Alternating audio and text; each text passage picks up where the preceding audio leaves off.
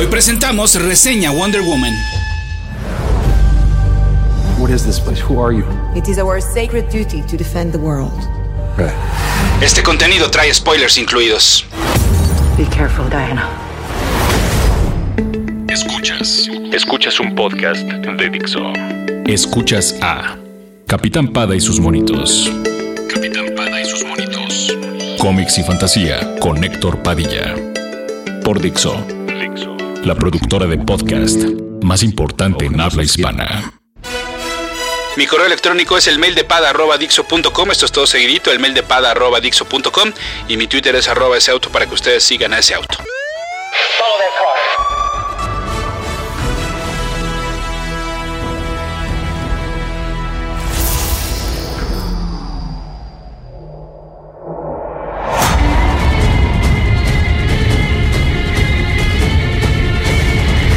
Gracias Zack Snyder, a ti y a toda la gente involucrada en el casting de Batman v Superman.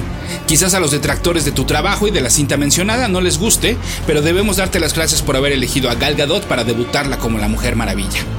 Es más, de la directora de Wonder Woman, Patty Jenkins, eh, hace poco declaró que ella cuando se enteró de la noticia, como que dijo, ay, pues como que no me late tanto esa eh, actriz para Wonder Woman, ¿no? Sin, sin tener nada contra Gal Gadot, sino más bien este, como que sentía que no le quedaba el papel. Y bueno, miren ahora. Esta es una muestra más de que apostar por las caras nuevas es importante para la industria. Si Hugh Jackman nació para interpretar a Wolverine, Gal Gadot es y será la Wonder Woman de varias generaciones. No me molesta que Tom Hardy pueda ser elegido para ser Venom en la nueva versión cinematográfica del antihéroe, pero me pregunto cuánto talento tendrá que quedar en espera por darle el papel a un actor que además ya interpretó a otro villano, Bane, en la tercera entrega del Batman de Nolan. Y así podría enumerar ya varios casos que pertenecen al grupo de la gente de casting es flojita. Gracias Alan Heinberg. Hace 10 años exactamente en el podcast 3 de Capitán Pada y sus monitos, en el 3, recomendé tu muy corto paso por el cómic de Wonder Woman. De inmediato le entendiste al personaje, del cual sabemos eres muy fan desde siempre, y si no fuera por tus compromisos con la televisión, quizás le hubieras prestado más de tu talento al Amazona. Y quién sabe, ya estaríamos hablando de una corrida legendaria. Y sin embargo te la volviste a encontrar en el piloto de la serie Amazon que contaría el origen del personaje, pero nada pasó. Dicen por ahí que los tiempos de Zeus son perfectos, y ni en el 2007 y ni siquiera en el 2012 nos imaginamos que tendríamos una película de la Mujer Maravilla, y mucho menos que sería escrita por ti. Lo has hecho muy bien. Esta primera aventura de la princesa Diana encierra mucho de lo que es el personaje, pero sobre todo diste en el clavo con el mensaje que nos deja.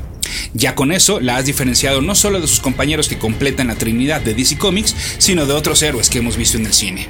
Wonder Woman emociona, enamora, divierte y entretiene. Y sobre todo respeta. Respeta que no por conocer el mundo del hombre sea interpretada como una mensa. El detalle del helado es lindo, es tierno, no es Thor aventando la taza. Y no que esté mal, pero después de varios chistecitos del mismo estilo, llega a cansar. Sin embargo, en Wonder Woman todo estuvo bastante fino. Capitán Pada y sus monitos.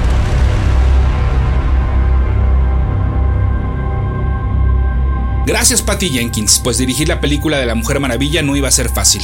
El mundo cinematográfico te olvidamos al desaparecer después de la grandiosa Monster, y te recordamos momentáneamente cuando te ibas a encargar de la secuela de la mencionada Thor. Ahora creo que aquellos que no estuvieron de acuerdo contigo se arrepienten. Aunque me pregunto si no las ideas que tenías para esa cinta las aplicaste por lo menos en el diseño en esta. Hay un gran parecido entre los interiores de los palacios amazónicos con los interiores de los palacios asgardianos. Sin embargo, no sé si, si sea pues tu alejamiento del cine o tu prácticamente nula experiencia en un producto de acción y fantasía. No que sea requisito indispensable, aclaro, pues hemos visto a otros directores saltar de un género a otro con excelentes resultados. Sin embargo, sí debo anotarte una que otra falla. En edición, hay algunos saltos de eje incorrectos que distraen de la narrativa. En el uso de la música instrumental me faltó el tema principal del personaje cuando la vemos mostrarse por primera vez con el disfraz completo y como que se atrasa hasta varios minutos después. Además, hay ocasiones en el que pues en el, uso del lazo de la verdad en escenas de acción se ve un poco natural. Se nota que fue realizado por computadora, más allá de que obviamente pues este brillo eh, que tiene pues es completamente artificial, claro. No sabría decirte si algunas fallas en la interpretación de Gadot sean culpa de ella o tuya. A veces exagera un poco en el hablar lento y entonces está a punto de caer, pues en lo que ya les mencionaba, ¿no? En parecer como mensa. Y pero bueno, nada que ponga en riesgo su interpretación, solo son algunos detalles. Pero no te voy a reprochar más, pues debemos agradecerte muchas secuencias emocionantes. Mientras que en estas adaptaciones de historietas, en muchas ocasiones es difícil plasmar las poses extraordinarias que trazan los dibujantes sin caer en el ridículo. El porte y majestuosidad de nuestra princesa Amazon está perfectamente cuidado. Muchos son paneles extraídos del medio que la vio nacer. Capitán Pada y sus monitos.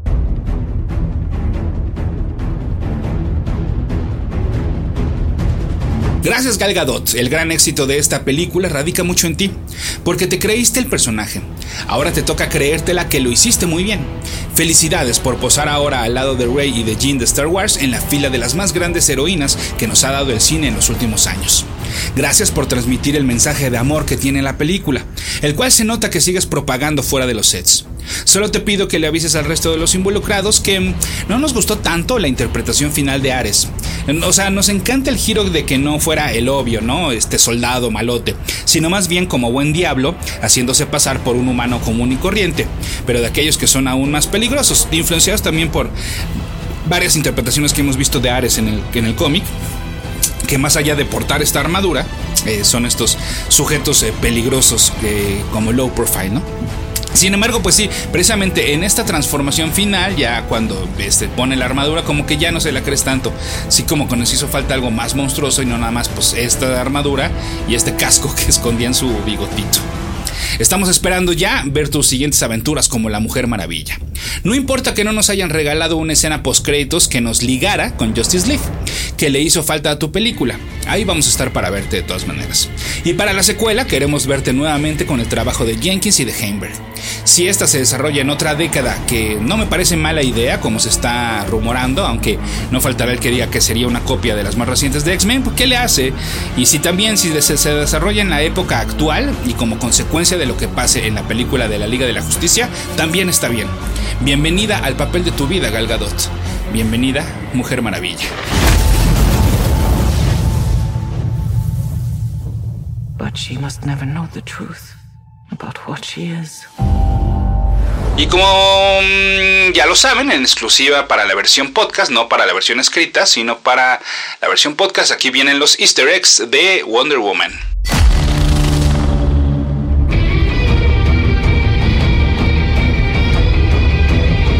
Artemis, una de las más famosas amazonas, es interpretada en la película por la boxeadora Anne Wolf.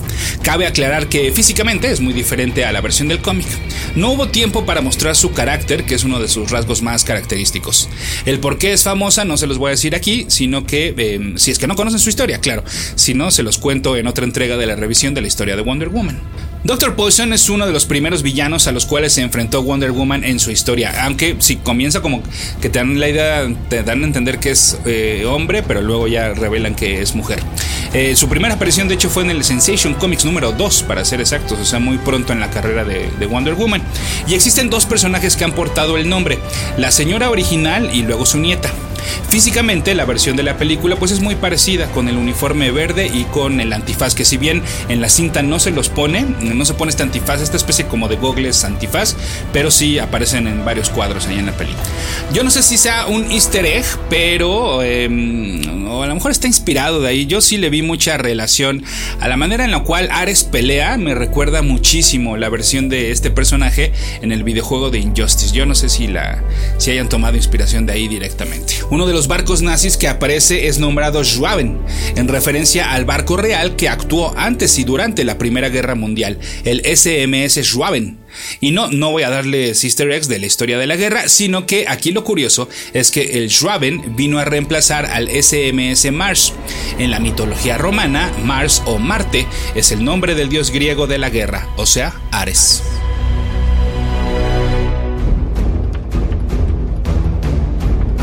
Seguramente notaron que hay un nuevo intro o cortinilla para anunciar que se trata de una película de DC Comics, ¿no? Esta entrada institucional. Y que sí, pues nos recuerda mucho al de la caricatura de los 90 de la Justice League. Si bien hay muchísimos personajes, bueno, no muchísimos, hay muchos personajes que no se alcanzan a notar, hay uno que está clarísimo que sale, Hal Jordan, o sea, uno de los Linterna Verde y el más popular, al que ya vimos, ¿no? En el cine, interpretado por, eh, por Ryan Gosling. Ryan, Reynolds, perdón, me confundo con Miss Ryan, así como de repente nos confundimos con nuestros Chris. Bueno, esto nos hace especular si estamos viendo que es un hecho que mm, vamos a ver una nueva versión de Hal Jordan, porque muchos dicen, bueno, van a dejar descansar a Hal Jordan un rato y a lo mejor nos presentan algún otro de los Linterna Verde, pero el ver a Hal Jordan, pues a lo mejor, insisto, están confirmando que va a ser Hal Jordan a quien vamos a ver pues en unos años dentro, dentro de este universo. Y eh, sí, también a lo mejor nos están ahí adelantando que podríamos verlo en algún momento, a lo mejor en una de esas hasta en Justice League, o eh, pues, previo al estreno de la película de Green Lantern Corps, que esa está programada hasta, hasta el 2020. Entonces, no, yo no sé, o a lo mejor nada más lo metieron de una vez porque pues qué flojera trabajar dos veces en otra cortinilla donde lo quiten y luego otra donde lo pongan. Bueno. Muchos de los pósters propagandísticos de la Primera Guerra Mundial que aparecen en las calles de Londres en la película fueron copiados tal cual de aquella época. Pero si vamos a hablar de pósters, entonces mencionaré el más famoso en el que aparece un personaje llamado Rosie the Riveter.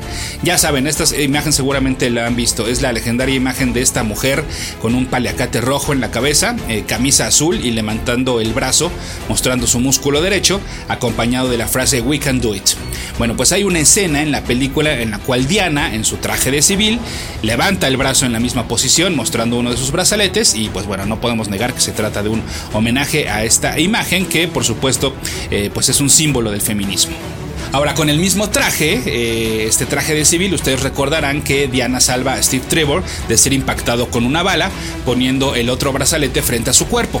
Así, con el sombrero y los lentes y en la misma acción, nos remitimos a una escena idéntica en la original película de Superman, la de 1978, en la cual Clark Kent, con sombrero y lentes, salva a Lois Lane, también de ser atravesada por una bala. Capitán Pada y sus monitos.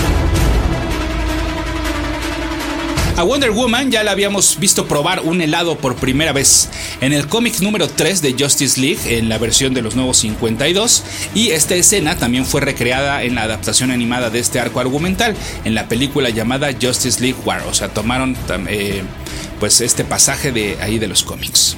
El director Zack Snyder hace un cameo dentro de Wonder Woman en la escena en la cual se muestra cómo tomaron la ahora famosa foto cuyo original le regala Bruce Wayne al inicio de la película a, Diana, pues, pues hasta atrás hay otro soldado ese soldado es Snyder. Es, la verdad sí está un poquito difícil de captar porque además no solo este, nos afecta la distancia a la cual está este soldado, sino que además trae un, casco en la cabeza. El hogar de las Amazonas es llamado en la película por los dos nombres por los cuales se les ha conocido en los cómics, que ya les platicaba en el podcast de la mm, historia de Wonder Woman.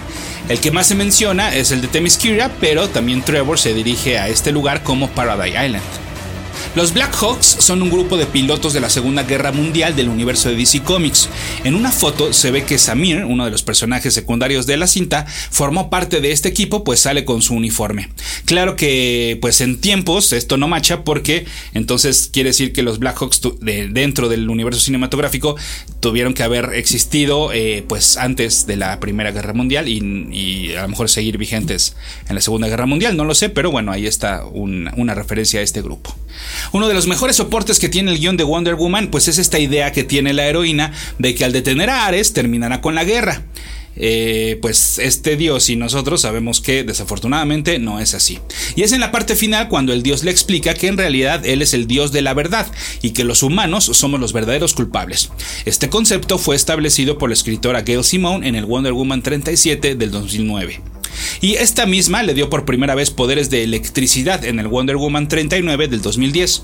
Sin embargo, mientras que en el cómic lo hace porque los brazaletes se lo permiten al estar eh, forjados de, mm, de un... no me acuerdo si es del escudo de Zeus o una onda de Zeus y entonces por eso es que transmite directamente el poder de Zeus. Aquí lo, ella ya lo trae por dentro, ¿no? Por ser la hija de Zeus. Y que bueno, a propósito, eso también lo voy a discutir en las siguientes entregas de la historia del personaje porque esto corresponde a algunos cambios que le han hecho a su origen a lo largo de este tiempo. En los cómics de los 90, Diana trabajó en el Gateway Museum of Antiquities.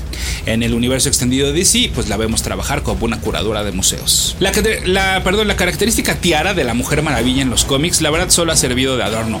Eso de que luego, sí, a veces la avienta como boomerang, pero no es muy raro que lo veamos. La verdad, no, no crean que es tan popular como uno creería. Pero bueno, en la película vemos que tiene un significado especial al haberle pertenecido a Antíope.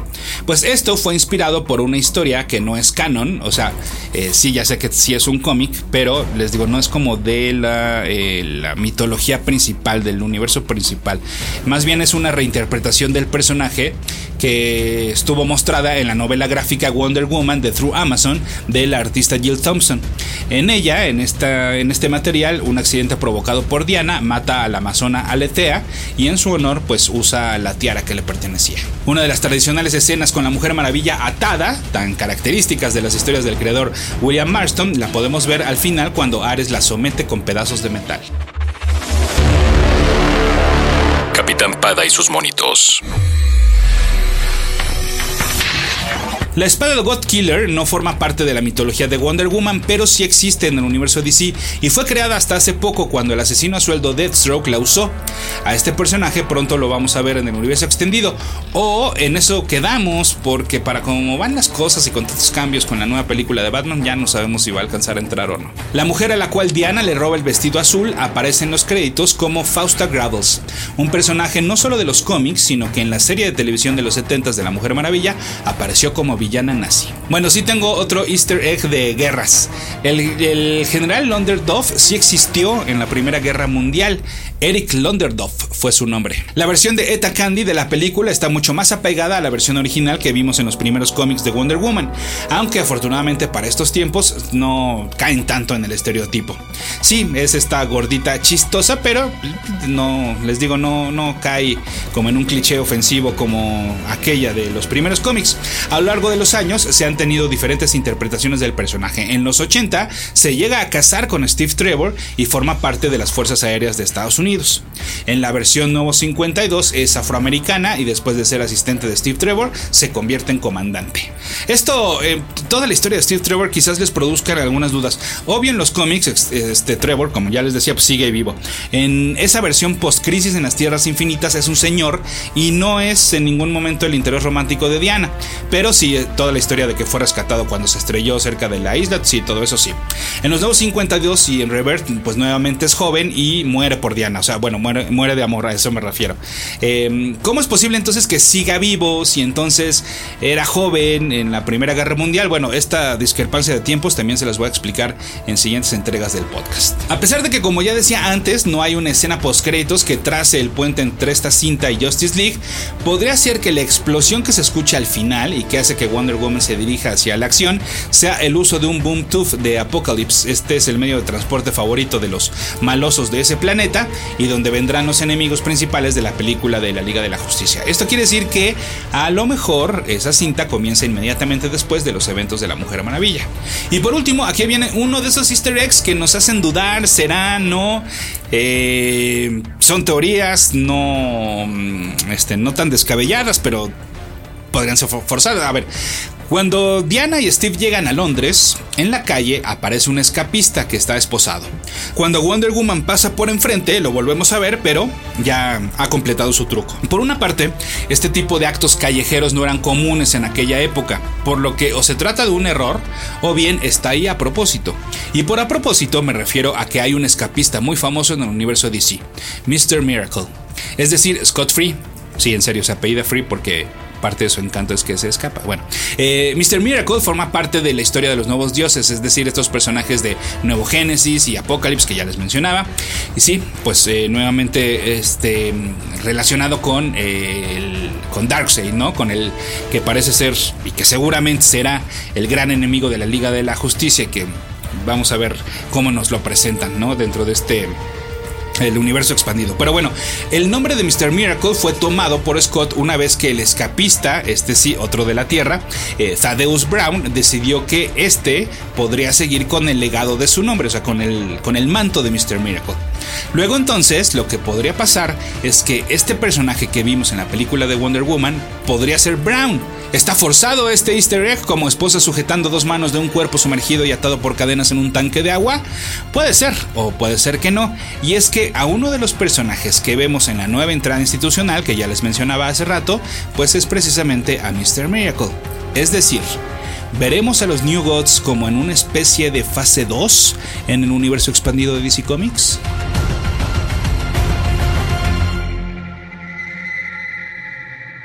Dixo presentó Capitán Pada y sus monitos.